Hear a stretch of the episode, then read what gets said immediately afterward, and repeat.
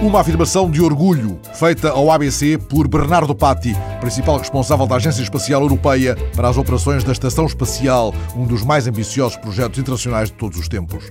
A Estação Espacial é finalmente como as ilustrações de há 10 anos, nas quais ninguém acreditava. E a crise afetou a Estação Espacial? Perguntam-lhe. Não, respondeu. A crise não afetou o projeto. Aliás, investimentos públicos desta grandeza são apostas de futuro. Obama, por exemplo, deu à NASA mil milhões de dólares para a exploração espacial e para combater o aquecimento. É um sinal claro de que gastar em ciência é sempre um bom investimento. Um clipe, um clipe, clipe, um clipe de um rapper insolente, como é chamado Eminem, no jornal eletrónico suíço 24 Heures. No álbum Relapse, que está anunciado para meados de maio, ele volta a reunir celebridades, mas agora erga fasquia.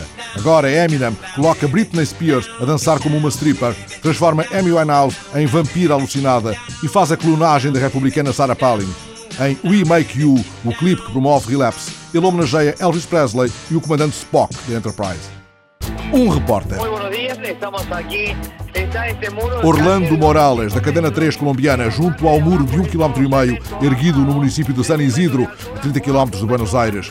O muro que separa as casas dos ricos das casas dos pobres e que a presidente Cristina Kirchner já designou como Muro da Involução Argentina. A presidente, como conta a agência EF e vem nos jornais, na edição eletrónica de La Nación, por exemplo, afirma-se espantada e indignada, exigindo ao município que pare com a construção, porque, em lugar de separar, é preciso construir unidade. Em lanacion.com há um vídeo com o povo de San Isidro gritando a indignação contra o que muitos chamam já o Muro de Berlim argentino.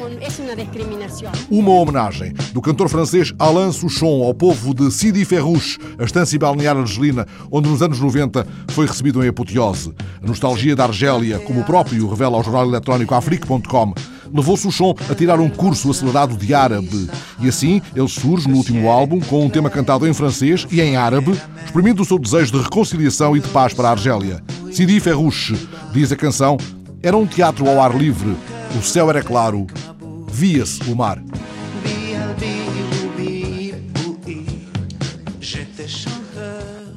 assis.